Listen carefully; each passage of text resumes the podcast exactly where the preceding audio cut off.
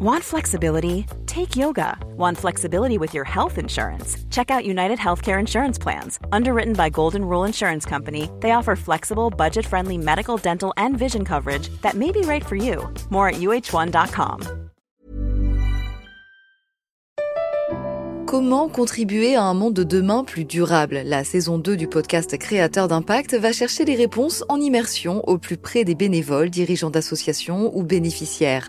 Des histoires inspirantes et émouvantes sur les motivations de ces aventuriers de l'humain qui s'engagent dans la construction de la société de demain. Generali, sponsor de votre épisode La Story, vous propose de découvrir Créateur d'impact, le podcast disponible sur toutes les plateformes d'écoute.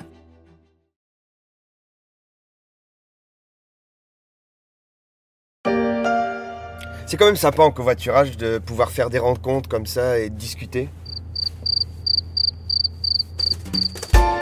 Les surprises du covoiturage, croquées sur YouTube dans les sketchs de Cocovoit.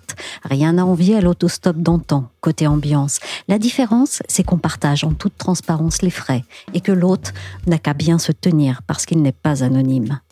C'est bon aussi pour la planète. Et bonne nouvelle pour le covoiturage 2022 marquera un tournant.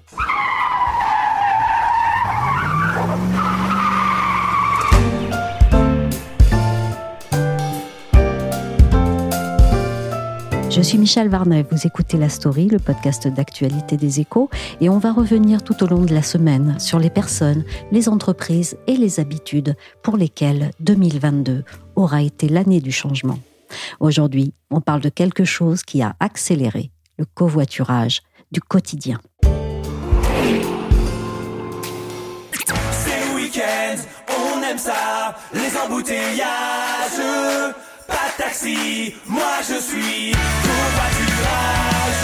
Bonne initiative du groupe de rock humoristique Les Trois Fromages. 50 millions de sièges vides circulent chaque jour sur des trajets qui pourraient être mis en commun. Rien qu'en triplant le nombre de covoitureurs, on pourrait effacer 4 millions et demi de tonnes de CO2 par an. C'est ce que défend le ministre des Transports, Clément Beaune. Pour accélérer son adoption, il vient d'annoncer un plan pour le covoiturage de 150 millions d'euros. Les nouveaux inscrits sur les plateformes dédiées recevront une prime de 100 euros, à condition quand même de faire un minimum de trajets. À l'échelle du territoire, les collectivités qui incitent financièrement au covoiturage seront aidées et la création des aires ou des voies dédiées seront cofinancées.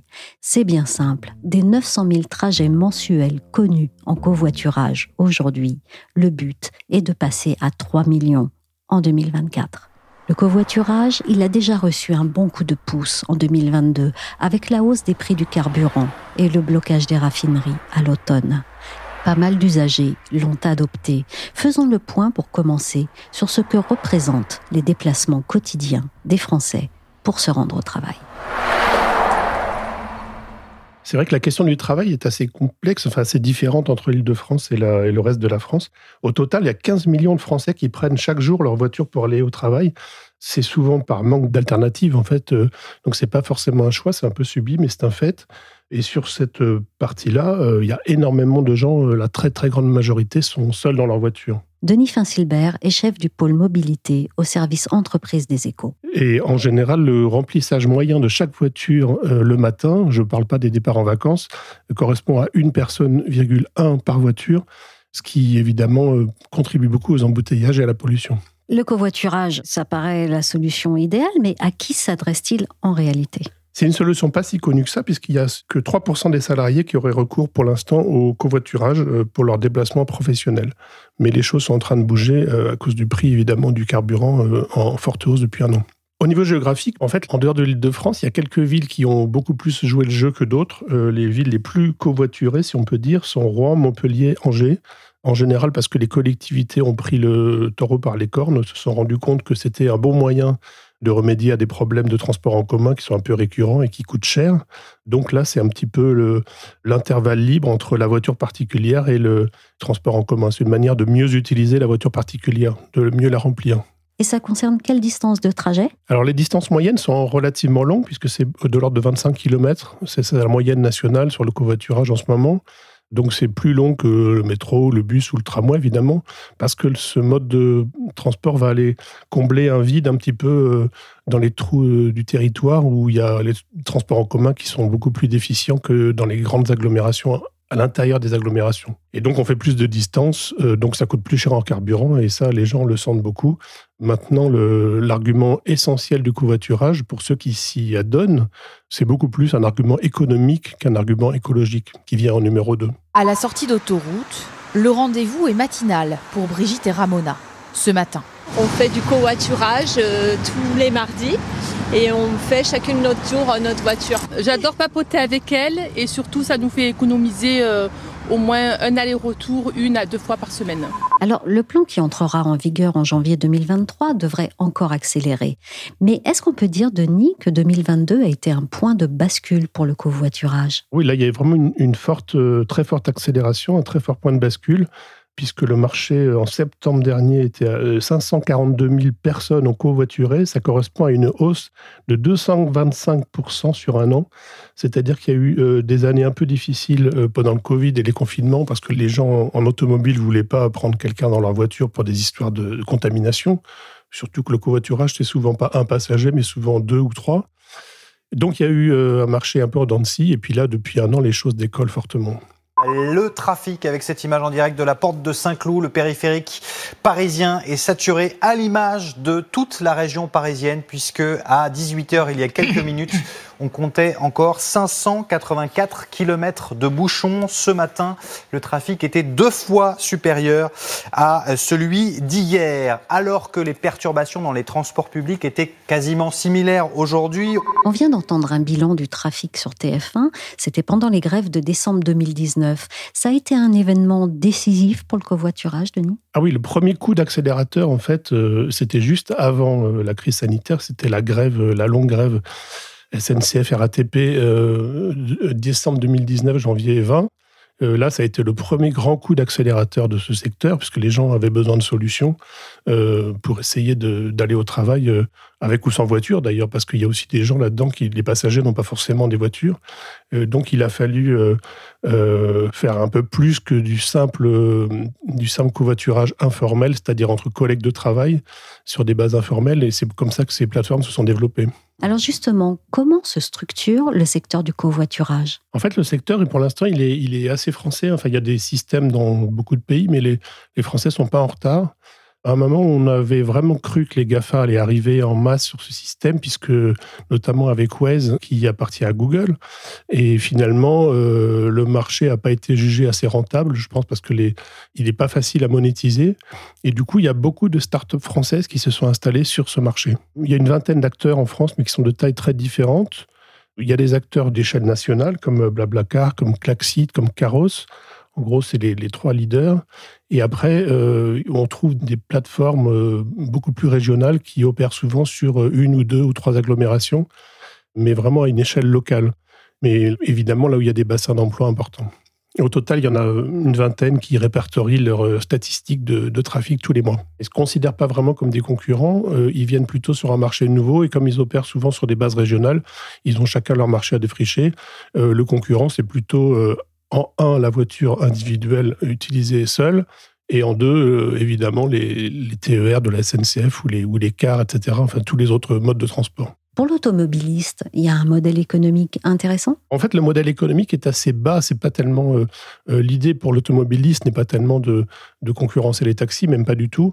Le prix des courses avec des guillemets, c'est quelque chose de, de l'ordre de 3 ou 4 ou 5 euros à chaque fois. Donc, c'est vraiment plus une participation aux frais pour que l'automobiliste puisse euh, un peu amortir son essence plutôt que vraiment gagner de l'argent. C'est-à-dire que s'il fait du covoiturage tous les jours, l'automobiliste va gagner à peu près entre 90 et 110 euros par mois.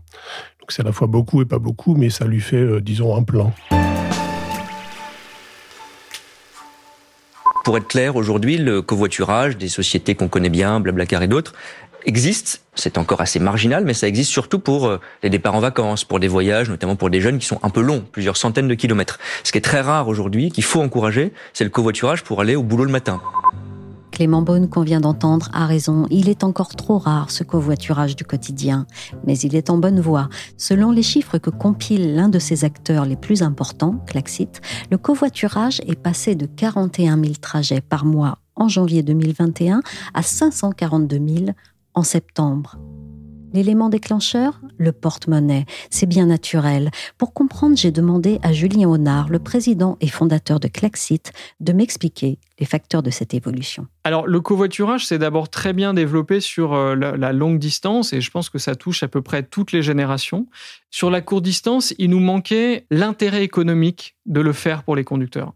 Parce qu'en fait, une voiture, si vous lisez les, les, statistiques, les vrais chiffres, ça coûte à son propriétaire 5 à 6 000 euros par an. C'est absolument énorme.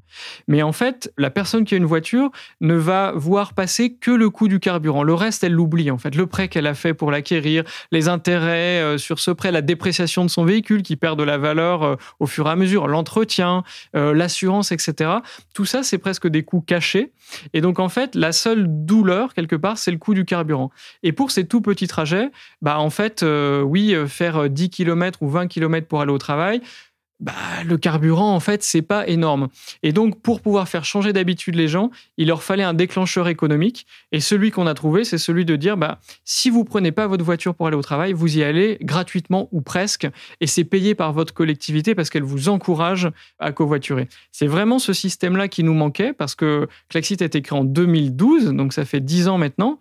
Et pendant toute une période, on a mis en relation des gens via la plateforme, mais très peu passé à l'acte et très peu continué ensuite à covoiturer. On s'est aperçu qu'on avait vraiment cette problématique euh, économique. Alors là, moi, je parle beaucoup de la, carotte hein, pour faire basculer les gens, la carotte financière.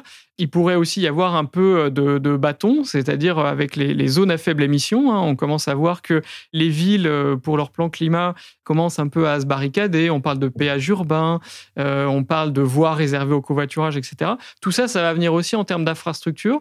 Mais aujourd'hui, on est dans une démarche positive, que moi je trouve très vertueuse et qui peut se déployer rapidement partout en France, où en incitant les gens, en leur disant, voilà, si vous covoiturez, eh bien la collectivité euh, vous, vous donne ce coup de pouce, ça permet à à, de plus en plus de gens de s'y mettre. Les pénuries dues au blocage des raffineries à l'automne ont-elles marqué un tournant décisif? Avec la pénurie de carburant, on a eu euh, énormément d'inscrits sur la plateforme supplémentaire. La grosse semaine de pénurie, on faisait x2 euh, tous les jours euh, en termes d'inscription par rapport à ce qu'on fait d'habitude. Donc on voit que tout comme les, grandes grèves qu'il y avait eu par exemple fin 2019, ça fait se poser euh, aux gens des questions et de se dire bah oui moi si j'ai plus de carburant peut-être que mon voisin en a. Et donc ça fait tester le, le covoiturage mais ce qui va faire rester les gens c'est vraiment le fait que la voiture coûte de plus en plus cher avec cette hausse de prix de l'énergie combiné aux incitations que vont mettre en place de plus en plus de collectivités. Et avec ça, bah, on espère euh, faire grandir la pratique quotidienne aussi fort qu'a pu grandir euh, la pratique du covoiturage euh, longue distance, où quand finalement vous allez en vacances, bah, vous pensez au train, au bus et au covoiturage. Bah, nous, ce qu'on souhaite faire, c'est que sur le quotidien, quand vous prenez un nouveau job, vous regardez ce qui est disponible en transport en commun et vous pensez à Klaxit également pour y aller et pas que à votre voiture individuelle.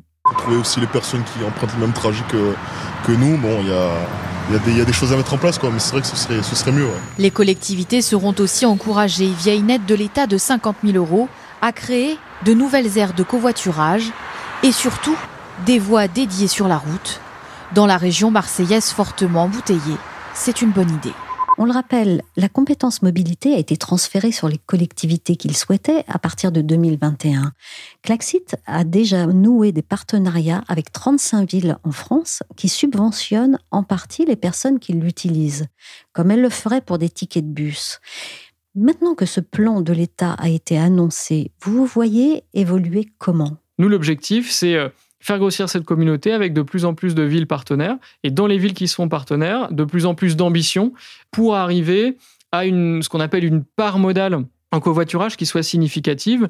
À Rouen, par exemple, qui est une, une métropole qui a beaucoup d'ambition sur le covoiturage, ils souhaitent que 10% des trajets pour aller au travail soient faits en covoiturage. Aujourd'hui, on est plutôt entre 2 et 3%. Est-ce que l'incitation avec 100 euros à la clé peut être suffisante à faire changer à ce point les habitudes des conducteurs qui aiment quand même être tranquilles dans leur voiture? Ça, c'est pour faire passer à l'acte les automobilistes. Et pour qu'ils continuent dans la durée à covoiturer, là, on va compter sur les collectivités locales, puisque c'est leur rôle de subventionner le covoiturage comme elles subventionnent le transport en commun sur la durée. Donc en fait, l'État va avoir un rôle de, déclencheur et c'est très bien d'avoir ce bonus parce qu'on en a besoin pour que la majorité de la population teste au moins une fois le covoiturage quotidien parce qu'on a beaucoup d'a priori en fait au départ de se dire mais comment ça va se passer? C'est des collègues, pas des collègues, l'ambiance dans la voiture, etc. Et puis en fait, la plupart du temps, quand on teste, on s'habitue parce que dans la voiture, bah, des fois c'est calme, quand on n'a pas forcément envie de parler, on parle pas. Des fois, il y a une ébullition euh, et voilà, ça, on parle de l'actualité, on parle de plein de choses. Et tout ça se fait assez naturellement. Et quand on y a pris goût, on prend aussi goût à ne plus conduire parce que c'est quand même aussi euh, un peu fatigant, astreignant, etc. Et donc souvent, on veut garder sa voiture parce qu'on veut garder son indépendance. Mais quand on a découvert le côté passager, c'est un côté aussi très agréable de se faire conduire pour le travail. Donc l'État va avoir ce rôle de premier déclencheur pour faire tester et les collectivités locales, avec leur, euh, leur relais euh, de financement, vont pouvoir pérenniser la pratique qui aura été créée par cette incitation. Le covoiturage, est-ce que ça peut aussi changer le paysage du trafic routier? Un chiffre sur la congestion, euh, parce que de plus en plus de métropoles, et pas qu'à Paris, à Lille, à Bordeaux, etc., ont leurs périphériques qui sont de plus en plus embouteillés. Toulouse, j'en parle pas non plus. Il suffit que une voiture sur dix parte de la route pour fluidifier un trafic. Donc vous voyez que si on arrive déjà à 10% de ces automobilistes qui euh, covoiturent, eh bien en fait, on a résolu le problème de la congestion. Merci à Julien Honard, président et fondateur de Claxit, et merci à Denis Finsilbert, chef du pôle mobilité au service entreprise des échos. La story s'est terminée pour aujourd'hui. Cette émission a été réalisée par Willy Gann. Vous pouvez nous retrouver sur toutes les plateformes de téléchargement et de streaming de podcasts comme Apple Podcast, Podcast Addict, Castbox ou encore Deezer, Spotify et Amazon Music. Abonnez-vous pour ne manquer aucun épisode. Pour suivre l'actualité à travers nos articles, nos analyses ou nos enquêtes, rendez-vous chaque jour sur leséchos.fr.